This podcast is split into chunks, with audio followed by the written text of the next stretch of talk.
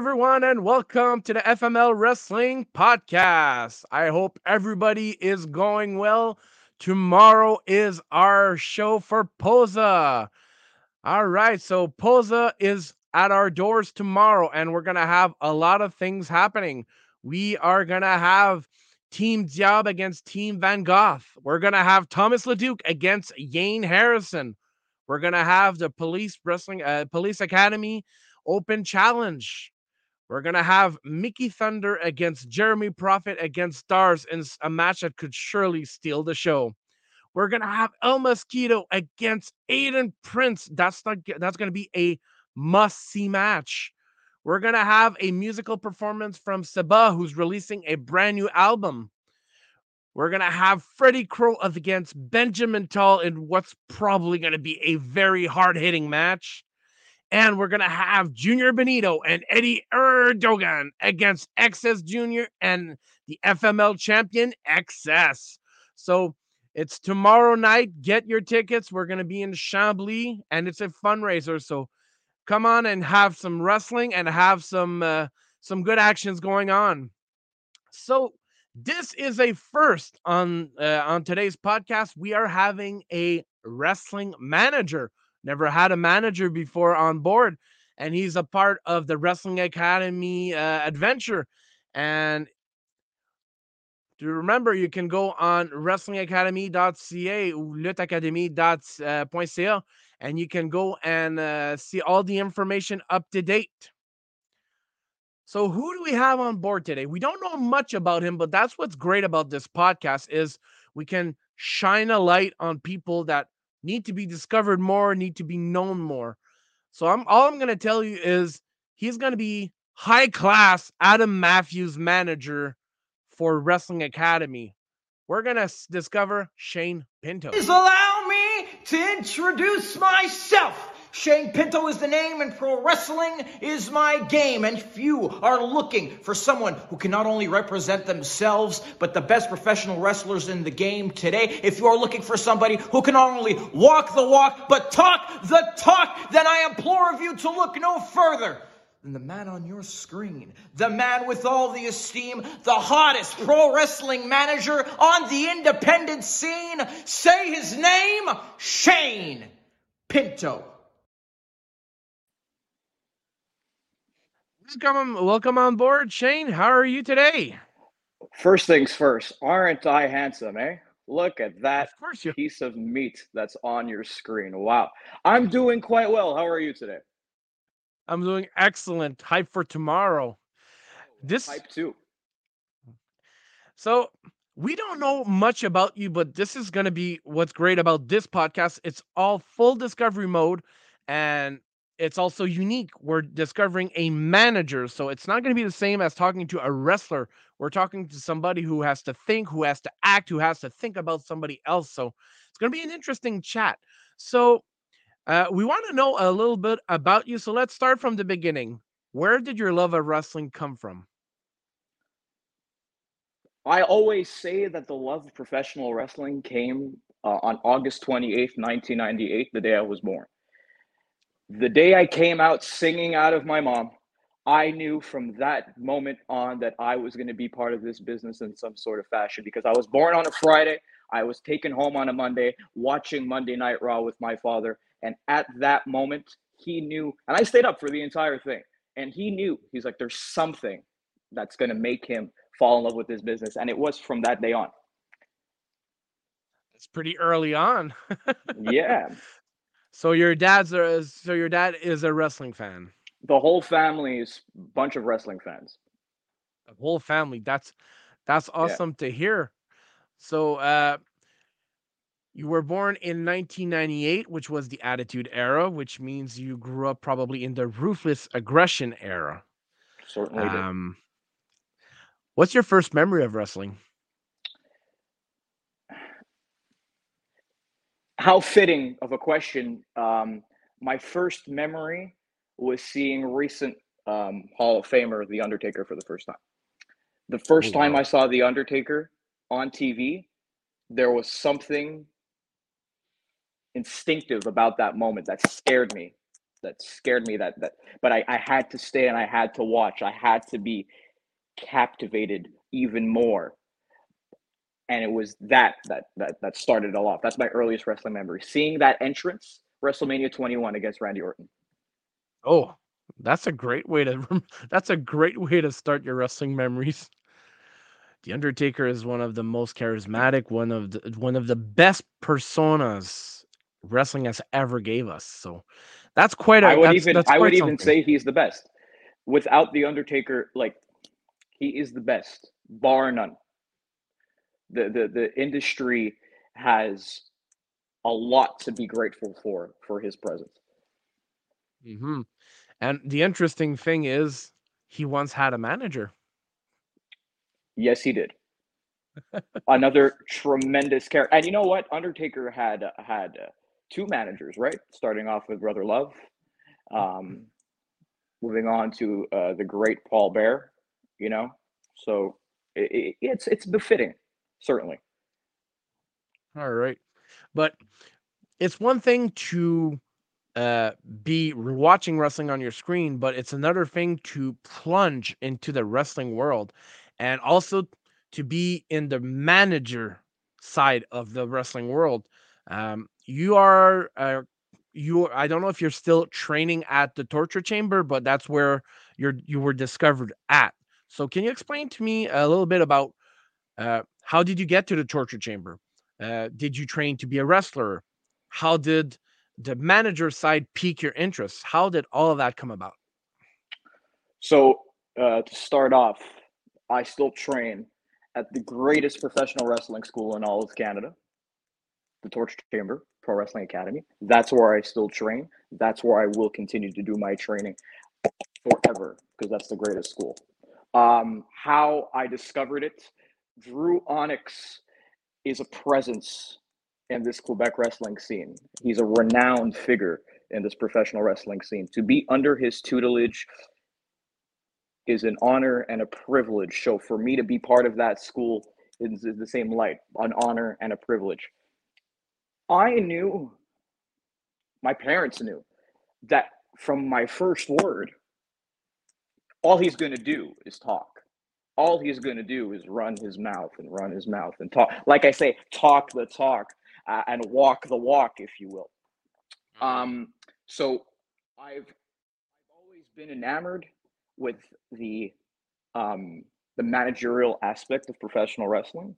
I have a lot of idols um, that are professional wrestling managers, and I wanted to be that because I knew that I can be at that level from that stuff. I knew from, from Jump Street that this voice can do things like those managers did. Talking about uh, who are those figures? Because the WWE is only one entity. We have years and years and years of history. Who were the peak persons that motivated you? In terms of inspiration, um, I've always prided myself on being a student of the game. Uh, I've watched all eras of professional wrestling. Um, the Grand Wizard is someone who Oh. I, I look up to a lot. Um, of course, with the more modern day of Paul Heyman, who's at the forefront of what he is that he does. Um, I'll, another one I'll add on to that as well is uh, the great Jim Cornette, Bobby the Brain Heenan. These are all figures that I look up to and, and I aspire to be.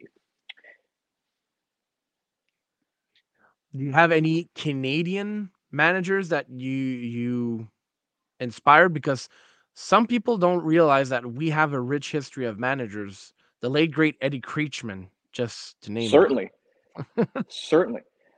In terms of Canadian um, managers, I, I would say that recently, Frenchie Martin.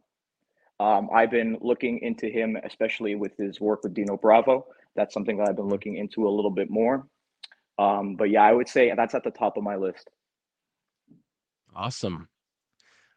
All right. So you, you've obviously been looking more uh, in the past to learn what to do in the future. Uh, are you still aspiring to be a wrestler also, or is your main focus on being the manager of managers right now? My main focus is, was, and always will be to be the hottest pro wrestling manager in the game today. It's not a catchphrase. It's something that I wake up in the morning and I go in the mirror and I yell in the mirror every single morning because that's who I am when I wake up and that's who I am when I go to sleep. And that's who I will always be. All right. So being a manager is not it's not the same as being a wrestler in the Quebec indie scene. Uh, whereas um, a, a, wrestler is booked on his uh, physical performance, but the thing about being a manager is that the manager sells the show. The manager gets the flow to go, and also the manager sometimes helps the flow of the physical match, but it can't be that easy to be able to um, do the scene, if you will, to have laps where you you manage a couple of wrestlers like it's not like you can't ask to be booked on shows because you're going to be wrestling on it. it. it must be a different aspect a different um how can i say this it must be a different um experience trying to get on more shows as a manager it certainly is different i mean i can't comment on you know how the professional wrestlers do it. I know how they do it is they they work hard and they they they they hone their craft. And i would like to think that i do the same thing. As per that promo that we saw earlier me and my you know illustrious glory and my $2000 shirts we saw that i know how to talk the talk right? So mm. as part of what you said as well i have to sell the show i have to i have to use my voice to a certain degree to fixate myself in these matches, and I get it. You've seen the promo, right? Mm-hmm. You just yep. saw it. You've seen it before. I think I have an understand. I'd like to think I have an understanding of how it is to sell a professional wrestling match. I think I have an understanding of what it is to sell a professional wrestling card. I think I have an understanding of what it is to sell a professional wrestler. Because I believe wholeheartedly in everything that I say. Wholeheartedly. And I believe it in myself. And if I'm putting my word on somebody else, I believe it too. So that is what's going to get me booked. If that's if, if that's what it takes, it's, if it's going to take me using my voice, then I think that that's going to be just fine for me. Don't you agree? I uh, think absolutely. in terms of the talk, I know how to do the talk. So that's how it's going to be going forward. That's how it's going to be with all these professional wrestlers. What I do, and this is the most bare bones way of how to explain it. You have a dish, the meat, the potatoes. You got everything that you need. Your ingredients are there. It's it's a hearty dish. But what's that little something that's going to give it flavor, a little bit more taste. I'm just the gravy on top, man. I'm you can have it. You can have it and it will fill you up and it will be great. But that that being poured on top, it's that little extra little something. And that's what I can provide the, professional wrestlers of Quebec, the professional wrestlers of the United States, Japan, Mexico. That's what I can provide. All right. Um, wanted to ask. So talking is one part, but I think of the great Paul Ellering when he was the manager for the Road Warriors, and he was just not their mouthpiece. He was their manager. He was even taking care of their money, taking care of decisions, booking the hotels, and all that jazz. That must, that's a different aspect that people that are really involved go and take eventually you want to be there and you want to be able to offer that quality life to uh, the manager, uh, the wrestlers are going to be taken care of. Am I mistaken? Well, certainly. No, of course not. What what I do in my everyday life, besides being the hottest pro wrestling manager in the game today, is that I'm a boss in my everyday life. This is something that is normal to me. This is something that I do. Booking hotels, taking care of finances, I, I know how to take care of finances. These $2,000 leather shirts don't buy themselves. You have to be accustomed to touching money. In this business, you have to be accustomed and comfortable with having these large amounts of money, these, these, dealings, these inner machinations of what it is that goes on behind the scenes of professional wrestling. You have to be understanding of it. You have to be educated of it in other aspects, which is what I do. This is what I do. My whole life is me being a manager. I manage my own life. I manage the life, the lives of others. So this is just second nature to me. It's it's fitting for me to be in this position that I'm in as a professional wrestling manager. See what I mean? Yep. Makes sense, but it it's also refreshing to hear it.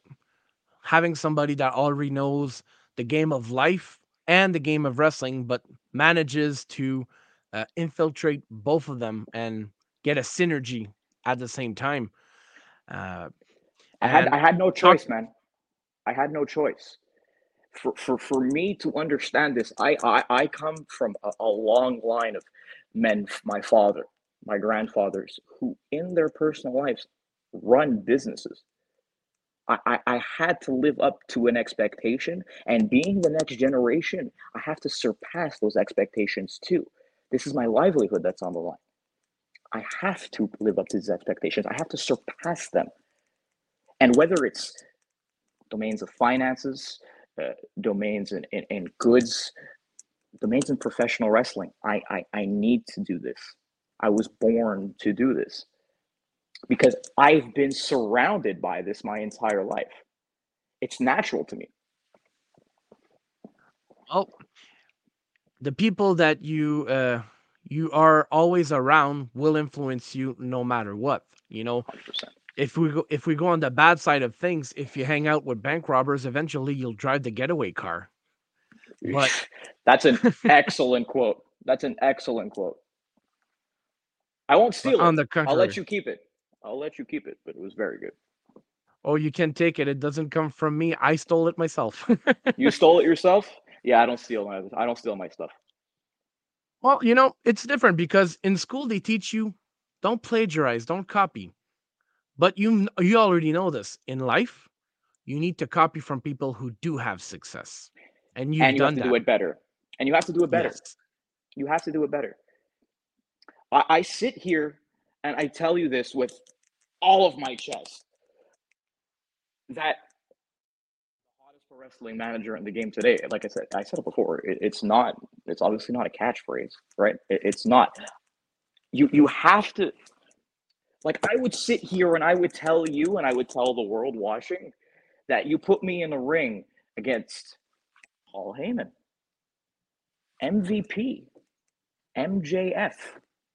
In terms of what it is on that microphone, I can stand alongside them without question. And I believe that wholeheartedly. Quite a Piquing statement. my interest now. Quite it a, is quite, quite a statement. statement. And it's a actual like it's an up to date uh comparison because MJF right now is and Paul Heyman are literally the two people that talk the best right now, bar none. And I would I would say that if there's a top three, and no in no particular order, um, in terms of what it is on the stick, if you will. You certainly got your Paul Heyman, you certainly got your MVP, and soon people will find out the number three is Sugar Shane Pinto. Hmm. Lutte Academy will be the platform in which the entire world will see that to be a fact. All right. Uh, living in the in Quebec, it's a French uh, speaking province, but um, you don't seem to prefer that language. Why is that? You know, it, it's funny that you mentioned that. When when you're as educated as I am, I can speak five, six different languages. So why would I limit myself to just you know English, which we're doing now? Um, I can mm. speak Portuguese. I can speak Italian. I can speak French a little bit of Greek here and there, a little bit of Spanish here and there. Why limit myself? It's not like I don't have an affinity for the French language. I live in Quebec, even though it looks not so so nice. But anyways, it doesn't matter. That's not besides the point. It's not that I don't want to speak French. Je peux parler français si tu veux. On peut, on peut continuer la conversation en français si tu veux. But I, why would I? why would I have to change what I'm comfortable in to to to to, to appease the masses here in Quebec? Now they're gonna have to do their due diligence, go on the internet, Google Translate. Uh, qu'est-ce qu'il veut dire là? Je comprends pas. That's that's what they'll have to do to understand me. I'm not gonna take away what I do, like I said, to make it easier for them to comprehend. All right. Shouldn't it be the opposite? You know, that's just me. All right. So, um, before we go into the Wrestling Academy, uh, do you have any social media or anything to plug? Do you have any merch or you want to plug maybe your wrestlers merch right now? Yeah, so like go on the internet and buy all of that. Like get the t-shirts, get the hoodies, get the 8 by 10s. Maybe he'll sign them for you depending on how you look. But aside from that, you you go and do that. In terms of my own platforms, if you will, Instagram, I have uh, at Shane Pinto Management. Um, I, I really like Instagram. I, I, I personally like when people look at pictures of me and then put little hearts on it. It it fills me up with like with joy, you know, that all these people look at pictures of me and like, wow, he's so handsome. Let me just put a little tap there and then do that, you know. And then look, it's great. I can I can talk on there and then people like it, put little hearts. I can post a picture of my chest on there, get little hearts it, it's fantastic. It's fantastic. And the and the YouTube channel, right? So the Shane Pinto YouTube channel, in which you can see that fantastic promo that I posted on there that was posted earlier on in the show. That's going to be on there along with a litany of other content that's soon to be on its way. Are you on the TikTok? Am I on the TikTok? TikTok, it does not deserve me doing little dances and stuff. But you know what? It's it's something that's in the books. I'm talking with the executives at TikTok to see if I can get that little check mark um, right away. They haven't gotten back to me yet, but that's fine. I have a meeting with them in about uh, I don't know, like 15 minutes to discuss this. All right. So uh, let's get to the meat and potatoes, like you said about uh, the discussion. Wrestling Academy. So Wrestling yep. Academy, it's coming in one month, in the month of May and um, it, this is going to be a different version to what I'm used to hearing about the wrestlers. How did your wrestling academy experience start, and how did it evolve to you being with Adam Matthews? Adam Matthews and, and, and Carlos Gonzalez. I must say that. Oh, both of them together. We're going to be working okay. together. I don't know if that's a, you know, spoiler. I'm breaking news, it, it, but that's that's what's well, now, going down. Now it's known. Now it's known. How I discovered Lutte Academy 2022. A reliable source, a very reliable source, put me into contact with Mr. Jacques Rougeau. As per the, the details of what he needed from me, I provided that excellent promo that we saw at the beginning of the show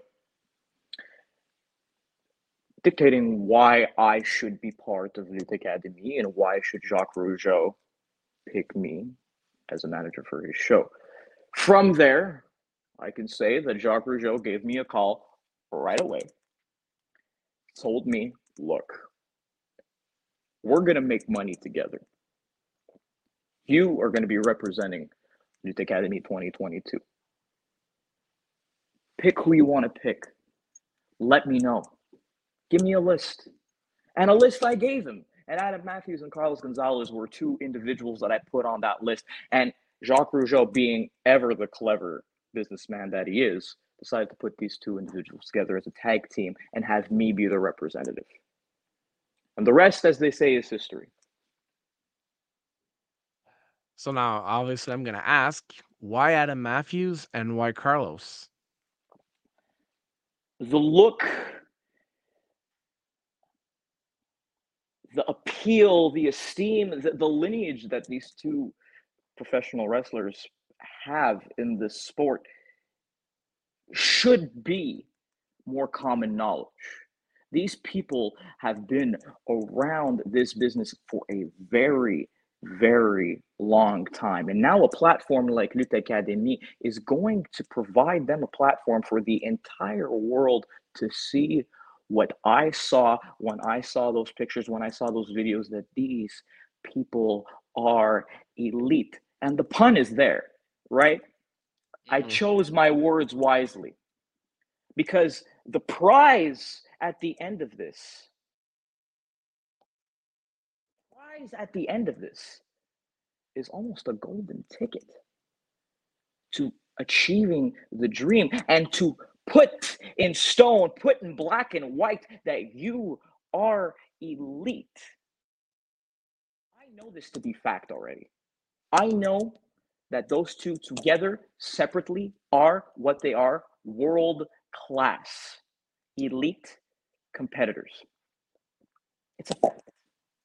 Now, we prove to the world, we prove to everyone on the roster that that is the case. All right. Goosebumps? So, pardon? Goosebumps? Goosebumps? Well, I understand now. And uh, it's going to be very interesting. It's going to be. Uh, it's going to be quite something because in life if it's if something is not polarizing it's not interesting and wrestling academy is everything uh, about being polarizing where some people don't believe in it some people love it some people don't like it and it doesn't matter because it's still there and it's still happening and everybody's going to benefit from this because you're exposing yourself you're going to be uh, taking two wrestlers and bringing them up in importance in prestige in how they're going to present themselves because obviously that's going to be a show where people are going to learn, but it's also where they're going to display what they already know and get it to the next level. And it's going to be very interesting. So, uh, it's funny that you say polarizing though, because what's not to love about this idea? In, in what what is there not to love? The best, the best of the best of the best of the best in this nation, convening to one spot to show the world why they're the best. It's it, I, and from, it's polarizing. People don't like it. To, to people don't, that makes no sense to me. The world is going to be watching the best talent in the world, in the nation, compete. You're going to have terrific matches. You're going to have to see people like myself, the hottest pro wrestling manager in the game today, do what they do for a chance at immortality, a chance to take their dream and turn it into reality. And that's polarizing. That's polarizing. I can say, bar none, bar none, that everyone going in to Lutte Academy has a chip on their shoulder because they're hearing these polarizing comments and they're like, oh yeah, oh yeah, there will be no question. And you want to know why I say that? It's because I believe it. I believe it to be true. I believe what I'm saying with, like I said, every inch of my chest. So polarizing it may be for now, but come May, everyone will understand and everyone will realize that's not polarizing. It's fact. All right. Well, this has already been half an hour with Mr. Sugar Shane Pinto, as we discovered. thank you very, thank you very much for your time, sir. We're gonna see you in a one month's time. And uh, are you are, are you having upcoming shows, or are you waiting for Wrestling Academy to showcase yourself? The great thing about Sugar Shane Pinto is that nothing is for certain. You can see me in Dallas, April 1st weekend, perhaps. You can see me in FML. You can see me in JCW. It's the opportunities are endless. But when you will see me, it will be known. And when you will see me, it will be magic. All right. Thank you very much, sir, for your time. And we're going to see you very, very soon. Thanks for having me. No problem. All right, everybody. So I hope you enjoyed today's show. Remember, tomorrow is Posa fundraiser show. You already I have explained the card. Remember, card are subject to change. We live in a very special period of history with the pandemic. So let's hope that everybody's safe, everybody's healthy, and tomorrow we're gonna rock that Posa show. Thank you guys.